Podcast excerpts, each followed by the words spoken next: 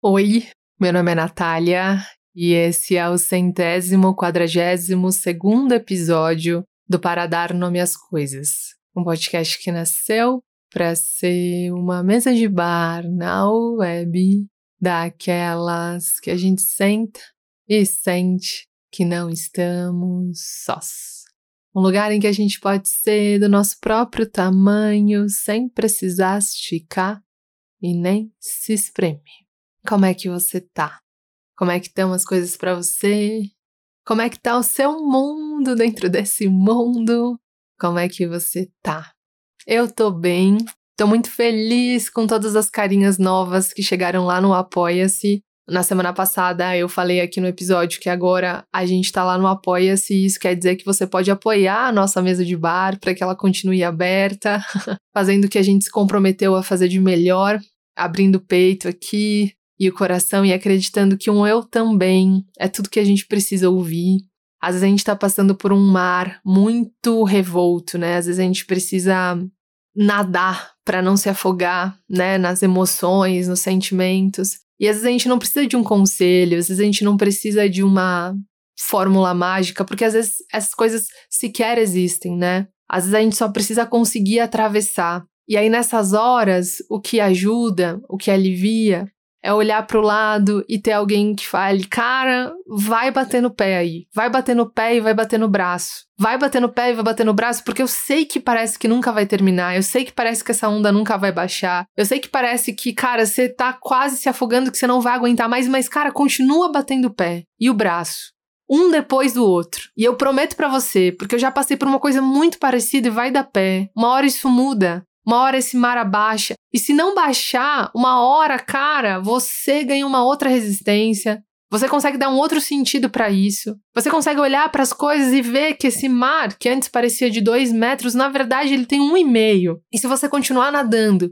talvez ele fique com um metro. E talvez ele nunca mais baixe desse lugar, mas talvez você cresça. Talvez as coisas mudem para você. E talvez vai se tornar possível. Então vai batendo o braço e a perna. Porque eu também já passei por isso. E quando eu tava passando por isso, uma outra pessoa disse para mim que também já tinha passado por isso e que se eu continuasse eu ia conseguir chegar numa outra margem. Eu acredito muito que às vezes a gente não precisa de um conselho, de uma fórmula mágica, que a gente não precisa de um, uma saída desenhada num mapa, porque às vezes sequer essa saída existe. O que a gente precisa é de alguém que diz, cara, vai continuando. Continua por hoje. Resista por hoje. Porque tem uma hora que as coisas se ressignificam, elas mudam, até porque a única coisa que é permanente é a mudança. Então continua. Eu acredito muito no eu também. Muito. e o Paradando Minhas Coisas, ele nasceu desse desejo.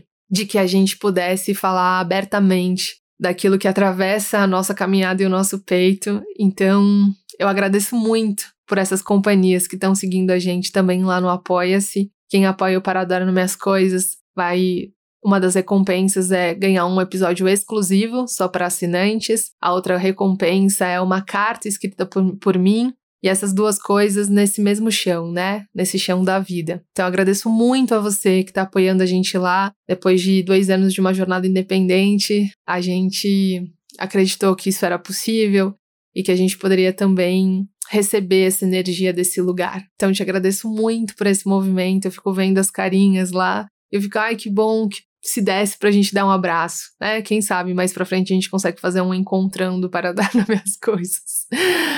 Ia ser muito gostoso, né? Quem sabe? Vamos lá, pensar nessa possibilidade. Hoje eu vim sem roteiro, eu vim só com um sentimento no corpo e uma reflexão muito potente na cabeça, uma reflexão que me atravessou essa semana e que me fez mergulhar fundo e leve ao mesmo tempo, e eu espero que ela te seja um eu também, que se você não tiver nesse ponto do caminho, que ele te seja aquele material que a gente coloca na mochila, sabe? E que a gente faz o caminho melhor por saber que que se acontecer com a gente, se em algum momento da vida a gente travar nessa hora, a gente tem esse recurso para tirar da mochila. Espero que seja assim para você, que te seja uma boa companhia. Boa audição.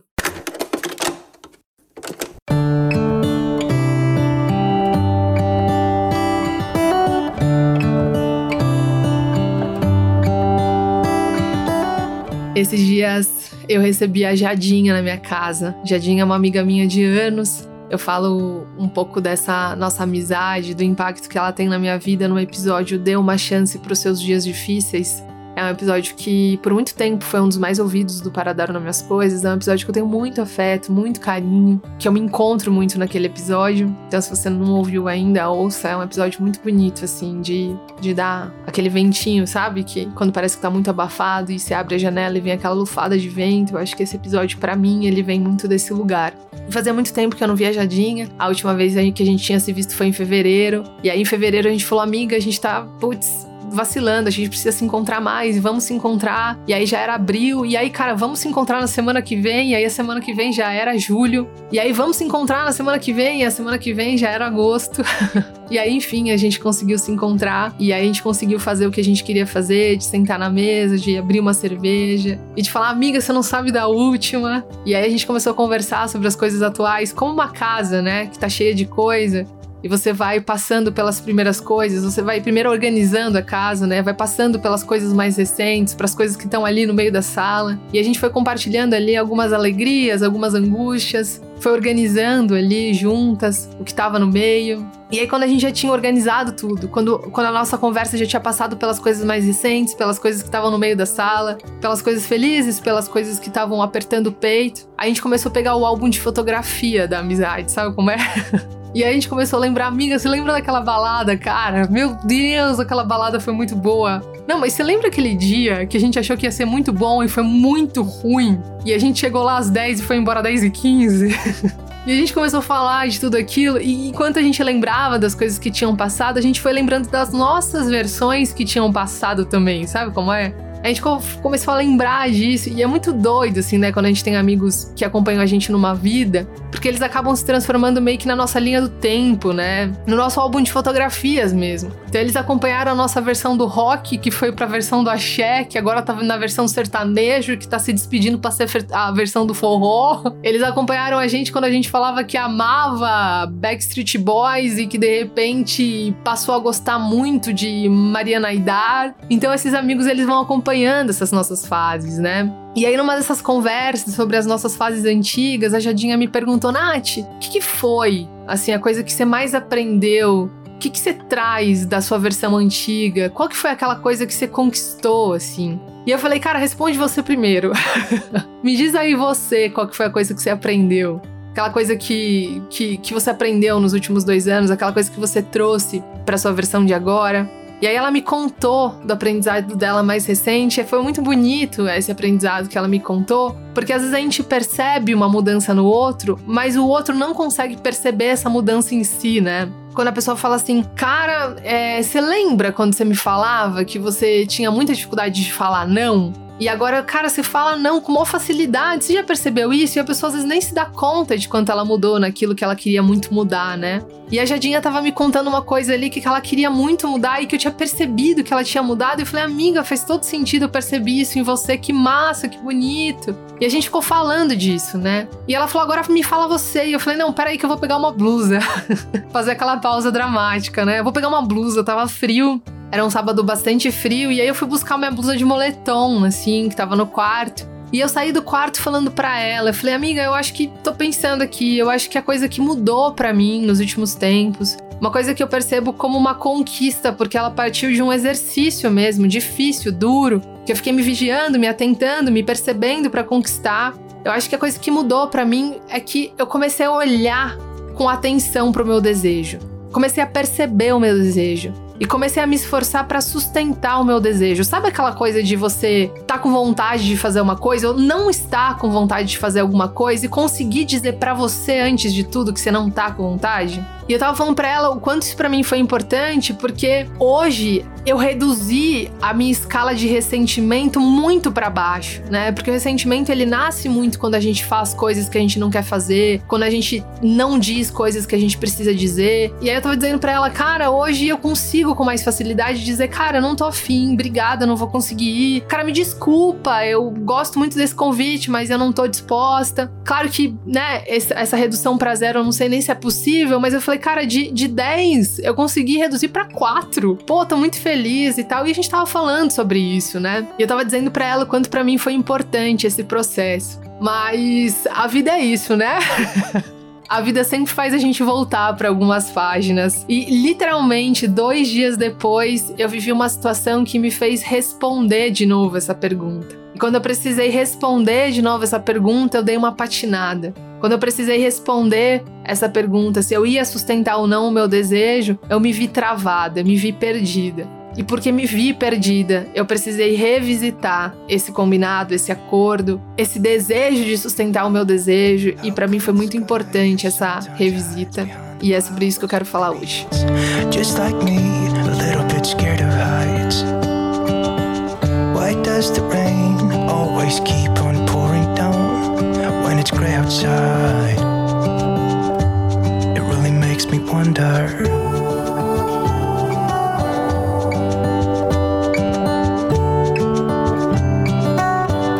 Eu já tava há umas duas horas na frente de uma folha em branco, em que eu tava escrevendo e reescrevendo. Eu escrevia e eu apagava, eu escrevia e eu apagava, eu escrevia e eu apagava. Sabe aquela cena de filme, assim, que o relógio vai andando e que você vai olhando pro relógio e olha pra folha em branco, olha pro relógio, olha pra folha em branco, você fala: caramba, cara, eu preciso entregar isso, mas a coisa não vai. Eu tinha travado no primeiro parágrafo, assim, né? E tô falando que eu tinha travado no primeiro parágrafo como se eu tivesse travado, na verdade, num ponto do caminho da vida, sabe? Quando você se percebe travado naquele ponto do caminho, assim que você tenta avançar, mas não consegue avançar, e aí você volta, e aí você em outras alternativas, mas acaba voltando pro mesmo lugar. Eu tava travada naquele ponto do texto, assim. Eu não conseguia começar o texto. E eu já tava uma hora e meia ali sentada. E aí, quando eu cheguei na exaustão, assim, exaustão em todos os níveis, né? Tanto física, por estar tá sentada ali, tá tensa, né? Porque eu não conseguia ir adiante, quanto mental, né? Uma exaustão mental por, por ficar pensando ali e ao mesmo tempo apagando e reescrevendo. Teve uma hora que eu levantei da cadeira e falei, cara, eu não consigo mais. E quando eu disse eu não consigo mais, a frase se completou na minha cabeça. Eu disse eu não consigo mais e, e mentalmente eu disse escrever como aquela pessoa. E aí naquela hora eu me liguei. Eu falei, cara, eu não tô conseguindo mais. Eu não tô conseguindo mais porque eu tô presa nessa ideia de que eu preciso escrever mesmo esse texto como aquela outra pessoa que me contratou. Eu tinha pegado um freela para fazer. E aí o cara falou: "Nath, eu preciso de um texto sobre isso daqui e você fica à vontade para escrever". Só que minha cabeça apagou fica à vontade. E eu me dei a missão de escrever um texto que fosse parecido com o que aquela pessoa escreveria. E aí eu fiquei ali uma hora e meia, o relógio passando, o tempo apertando, eu precisava entregar e eu não conseguia sair daquele lugar porque eu estava tentando escrever como aquela outra pessoa escreveria. Acontece que eu não sou aquela outra pessoa. Então o único lugar que eu posso escrever é do meu lugar. Eu posso me aproximar do que aquela pessoa, do que eu acho que aquela pessoa gostaria que eu escrevesse, mas veja, ainda vai ser eu me aproximando do que aquela pessoa poderia escrever. Ainda vai ser eu. Eu ainda vou escrever como eu. E aí, quando aquela frase se completou na cabeça, eu, eu entendi, cara. Eu entendi. Eu falei, caramba, eu tô presa aqui. Eu não tô conseguindo escrever porque, claro, eu tô me colocando um desafio que é impossível de fazer. Eu tô me colocando o desafio de escrever como outra pessoa escreveria, mas eu não sou essa outra pessoa. Eu sou eu. E esse é o único lugar que eu posso escrever e viver, que é o do meu lugar. Não há outro lugar que eu possa fazer ou escrever. Só há o meu lugar. É claro que os encontros, né, eles nos modificam um tanto né? É claro que aquilo que a gente estuda e que aquilo que a gente vê nos modifica um tanto, né? A gente não nasce e morre do mesmo jeito que a gente nasceu. E por isso eu acho os encontros tão bonitos, né? Tô lembrando aqui de uma coisa que para mim foi muito simbólica. Uma vez a Amanda me emprestou um livro da Simone de Beauvoir que chama Mal Entendido em Moscou. É um romance muito interessante e tal. E ela me emprestou e eu lembro que eu tava lendo no ônibus. E aí tava com o livro dela, né? Eu não, não gosto de escar livro, mas para mim foi uma evolução quando eu achei que eu podia riscar com lápis, porque aí qualquer coisa eu apagava. E aí eu tava lendo no ônibus aquele livro, e aí eu risquei, assim, bem de levinho, uma frase que eu tinha gostado. Continuei lendo o texto. E quando eu cheguei no final da página, a Amanda tinha riscado uma outra frase. E porque ela riscou aquela frase que eu prestei atenção naquela frase, porque seria uma frase que passaria batido para mim. E naquele momento eu fiquei pensando, caramba, né? Que bonito isso. A gente estava na mesma página. E ainda assim, eu olhei para uma frase e ela olhou para outra. E quando ela riscou aquela frase, ela me deu a chance de ver aquele livro, aquela página, a partir de um outro lugar. It really makes me wonder.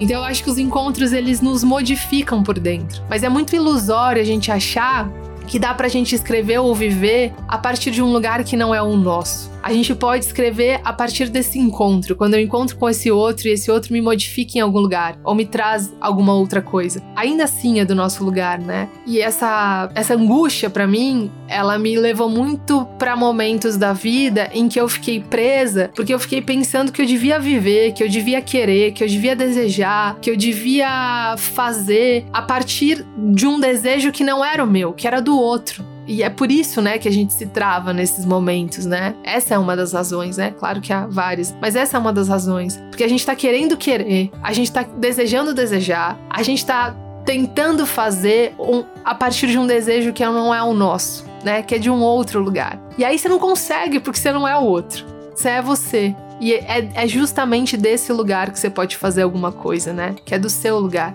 E aí, se você vai escrever, se você vai viver, se você vai dançar, se você vai pedir para uh, convidar alguém para sair, se você vai se declarar, se você vai dar uma palestra, se você vai para uma entrevista de emprego, se você vai ir para uma aula de inglês, ou se você vai ser professor, se você vai dar uma aula, você até pode fazer alguma coisa a partir de um encontro com o outro, mas ainda vai ser do seu lugar.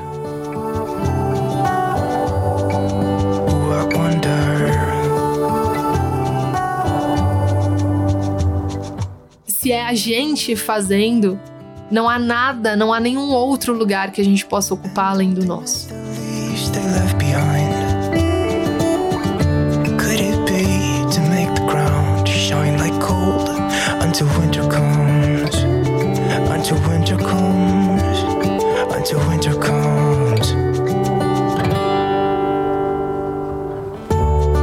Isso me lembra muito uma conversa uma vez que eu tive com a Jadinha, inclusive, e que ela me falou uma coisa tão profundamente bonita e é uma coisa que, vez ou outra, eu preciso resgatar, né, para voltar a esse acordo de, de honrar o meu próprio desejo, né, de honrar o, o, meu lugar na vida, né? De, de poder fincar os pés no meu lugar na vida e saber que esse lugar é o meu, né? Que, que ninguém vai poder viver esse lugar por mim, porque também não posso viver o lugar do outro pelo outro. Por isso a importância de cada um ficar no seu lugar, né? De estar no seu lugar. Mas eu lembro de uma vez que, que eu tinha vivido uma situação que eu não lembro exatamente o que que foi, mas eu sei que o resultado da situação foi constrangimento, assim, sabe?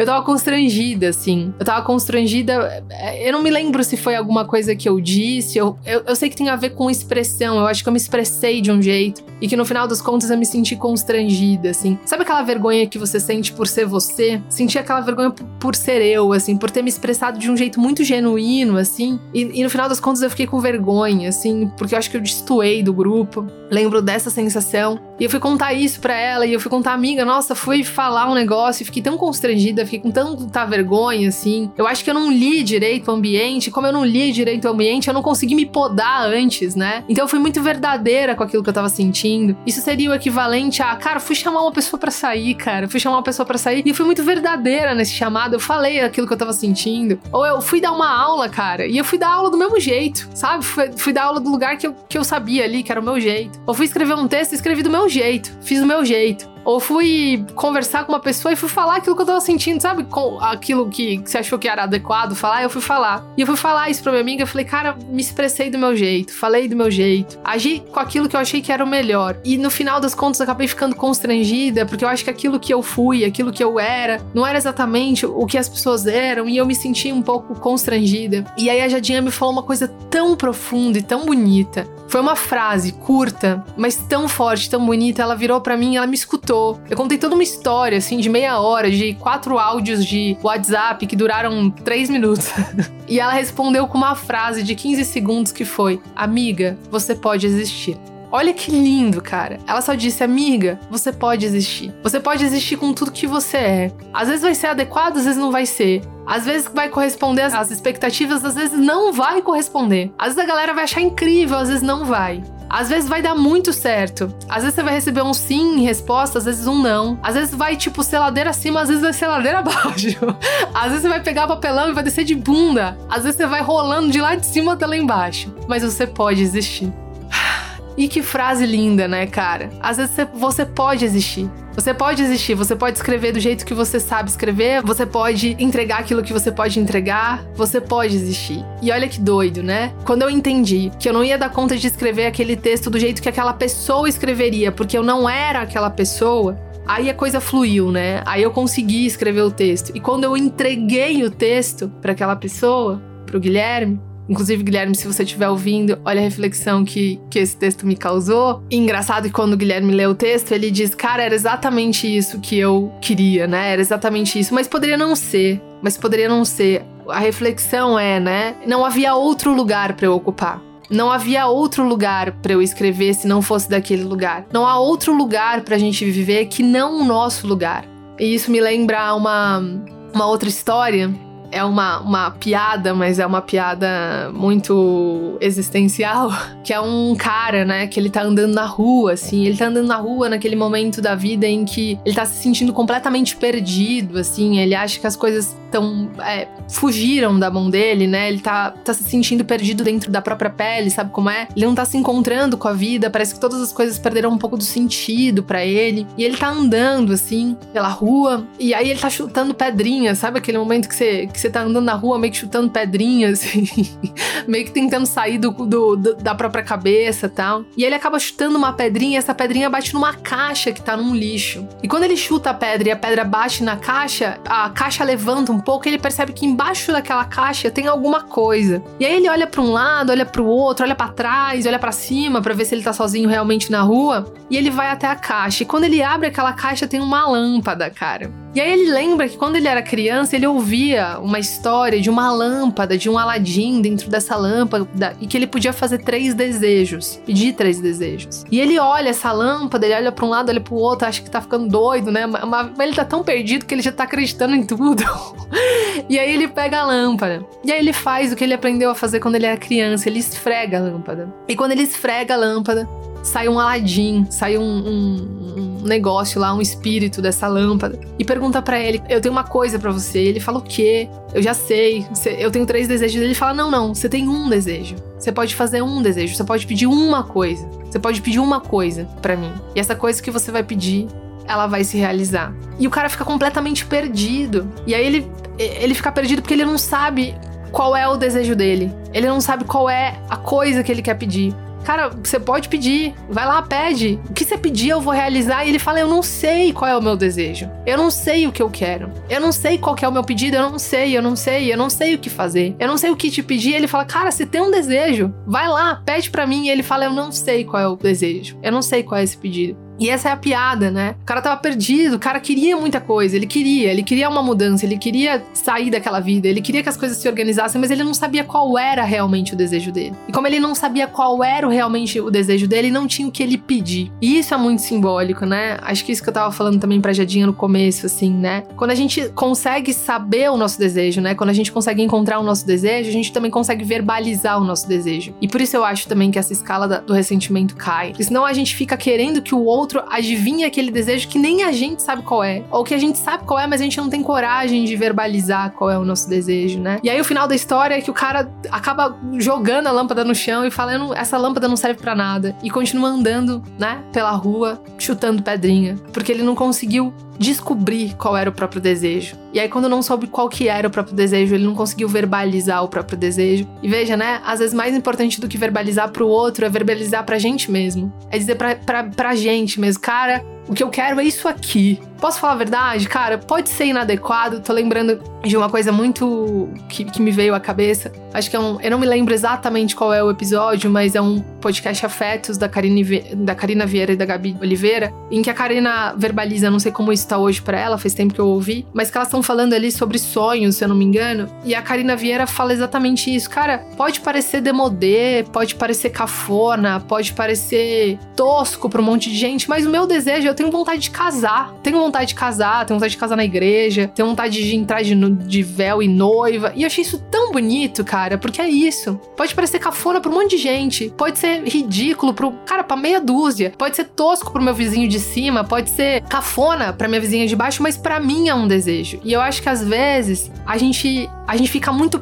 É isso, né? É o exemplo da folha, né? Do papel. A gente fica tentando viver a vida como o outro viveria, tentando escrever como o outro viveria, tentando escrever a nossa história como uma outra pessoa escreveria. Quando na verdade não há outro lugar pra gente ocupar senão o nosso lugar. Não há ninguém que vai poder desejar por nós, né? E por isso a, a a, a, missão e a responsabilidade da gente entender qual é o nosso desejo, descobrir qual é o nosso desejo e sustentar o nosso desejo. Se a gente tivesse um, um gênio da lâmpada nesse momento, se a gente encontrasse esse gênio da lâmpada na rua e ele falasse: você só tem um desejo, não tem três. Porque três é mais fácil, né? Você pode chutar dois meia-boca e um bom. né?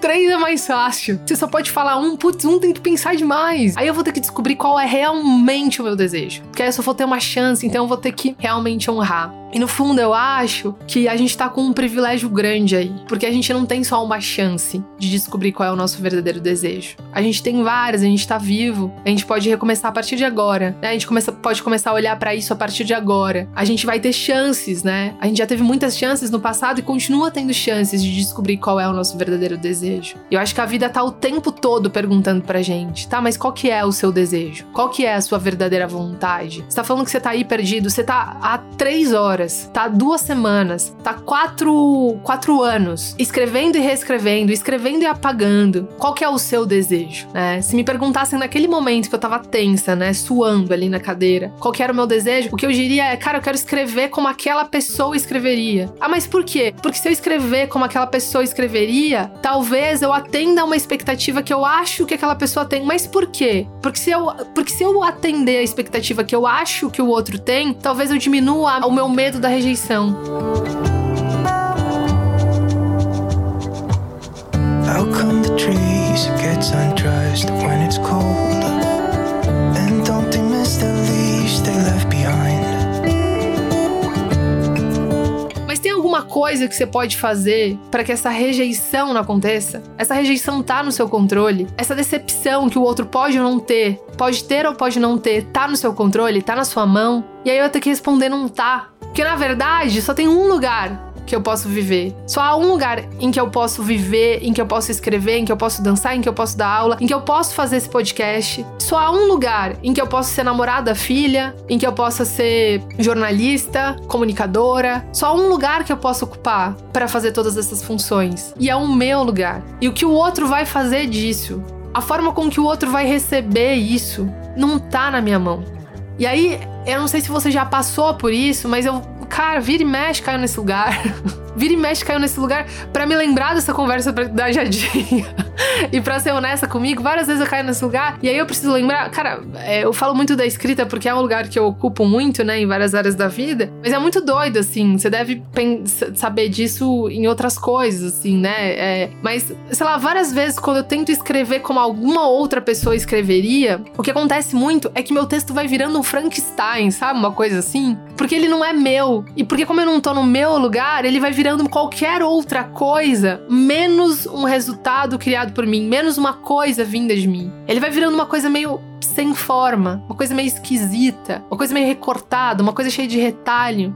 Porque eu tô tentando pensar o que o outro vai achar. E aí, quando a gente fica tentando pensar o que o outro vai achar, a gente, aí a gente chega numa conclusão, não, eu acho que o outro quer isso. Mas se na verdade, se o outro quiser aquilo, aí você coloca aquilo também. Mas e se na verdade o outro não quiser nem isso nem aquilo, quiser aquilo outro, aí você coloca aquilo outro também. E aí, quando você vê, você não consegue nem justificar, né? Aquilo que você fez. Não, é que na verdade, eu tava pensando no que você queria. E aí, o que, o que acontece foi como aconteceu nesse freela, né? Aí o que outro fala, fala assim, não, mas na verdade o que eu queria era que você escrevesse porque é você você. Eu escolhi você porque é você. Eu escolhi você porque você escreve desse jeito, é porque é você. Lembrando de uma coisa que a Amanda me contou, que uma moça, né? Amanda é uma baita de uma fotógrafa, ela tem um olhar muito bonito para fotografia, para as coisas, né? E aí a moça contratou ela dizendo isso, né? Eu escolhi você porque é você que tem esse olhar, porque é você que enxerga as coisas desse jeito. E como às vezes a gente se perde nisso, né? A gente acha que o nosso papel é ser como aquele outro seria, né? A gente acha que o nosso papel é ser como aquela outra pessoa faria aquilo, quando na verdade muitas vezes a gente é escolhido porque a gente é a gente. E mesmo quando a gente não é escolhido porque a gente é a gente, mesmo quando a gente é rejeitado porque a gente é a gente, não haveria outro lugar para se ocupar, além do nosso lugar. It really makes me wonder. Yeah, it makes me wonder.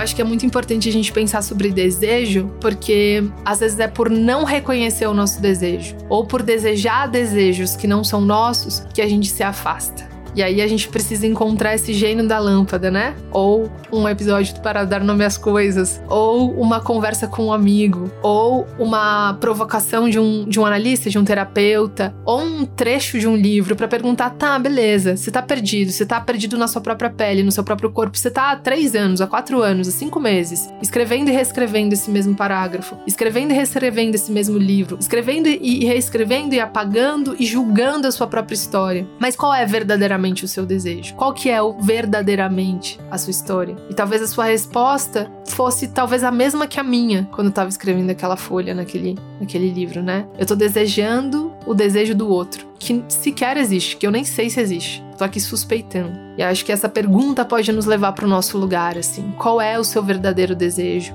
Por que, que você deseja aquilo que você deseja? Por que, que você está desejando isso? Isso realmente faz sentido para você ou é por medo? Está desejando viver a vida do outro ou fazer aquilo que o outro faria ou chegar mais próximo daquilo que esperam de você porque é medo da rejeição, é medo do abandono, é medo de que as pessoas não gostem, de que elas não te aprovem, de que elas não te validem. O que que tá te fazendo escrever e reescrever, escrever e apagar? Acho que essas perguntas são importantes, assim, elas precisam ser feitas pro resto da vida. elas pelo menos me lembraram que aquele acordo que eu falei pra Jadinha, cara, isso daqui, ó, para mim tá ganho, na verdade não É um caminho de tentativa e erro, de encontro e de reencontro, de me perder e de me achar, e de, e de lembrar do porquê isso é importante né? Porque não há outra pessoa que possa viver a minha vida do lugar que só eu posso viver. Eu posso passar a vida tentando corresponder às expectativas das pessoas ou tentando adivinhar o desejo das pessoas para que eu consiga ser aquilo que as outras pessoas desejam. Mas aí talvez eu chegue no fim da vida, né? E me pergunte, mas tá, mas quem eu sou? Eu vivi de acordo com quem? Talvez a gente não consiga nem nomear de acordo com quem a gente viveu. Porque a gente tá tanto escutando as pessoas, o que as pessoas esperam da gente acabou ficando uma coisa acabou virando o nosso guia, né? Mas de novo, a gente tem um privilégio gigante porque a gente não é esse cara da história. A gente não tem uma única chance de fazer isso. A gente pode encontrar a nossa lâmpada mágica e pode responder isso agora, nesse momento. Qual é o meu verdadeiro desejo para esse momento? E talvez o seu desejo, assim como foi o meu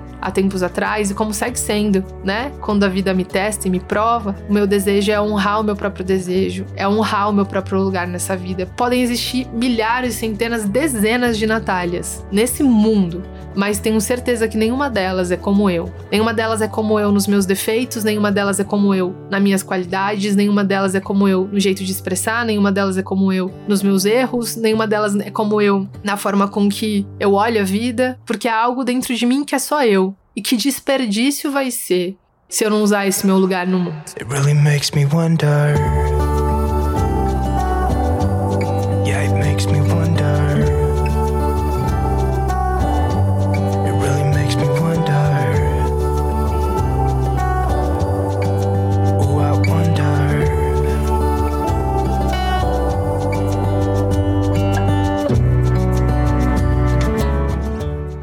Desse lugar, eu deixo esse lugar vazio. E aí eu viro um, um Frankenstein, né? Uma coisa meio esquisita, assim, que, que não sou eu. É, um, é um, uma versão mal feita de mim. e o que me ajuda muito nesse processo, porque eu também não tenho colete à prova de balas do medo de, do abandono, nem colete à prova de balas do medo da rejeição. O que me ajuda nesse processo, e eu tô falando isso, me lembro muito do, dos processos quando eu parei de fazer joguinhos de conquista, né? Eu falo isso um pouco no episódio 2 do Para Dar Umas Coisas, o da autossabotagem. O que me ajuda é que eu comecei a preferir ser rejeitada pelo que eu sou, do que pelo aquilo que eu finjo ser, do que pelo meu personagem, sabe? É melhor ser rejeitado por aquilo que a gente acredita, por aquilo que a gente é de verdade, do que por aquilo que a gente finge ser. Mas aí eu concordo que é preciso ter coragem. E essa coragem a gente vai achando no caminho.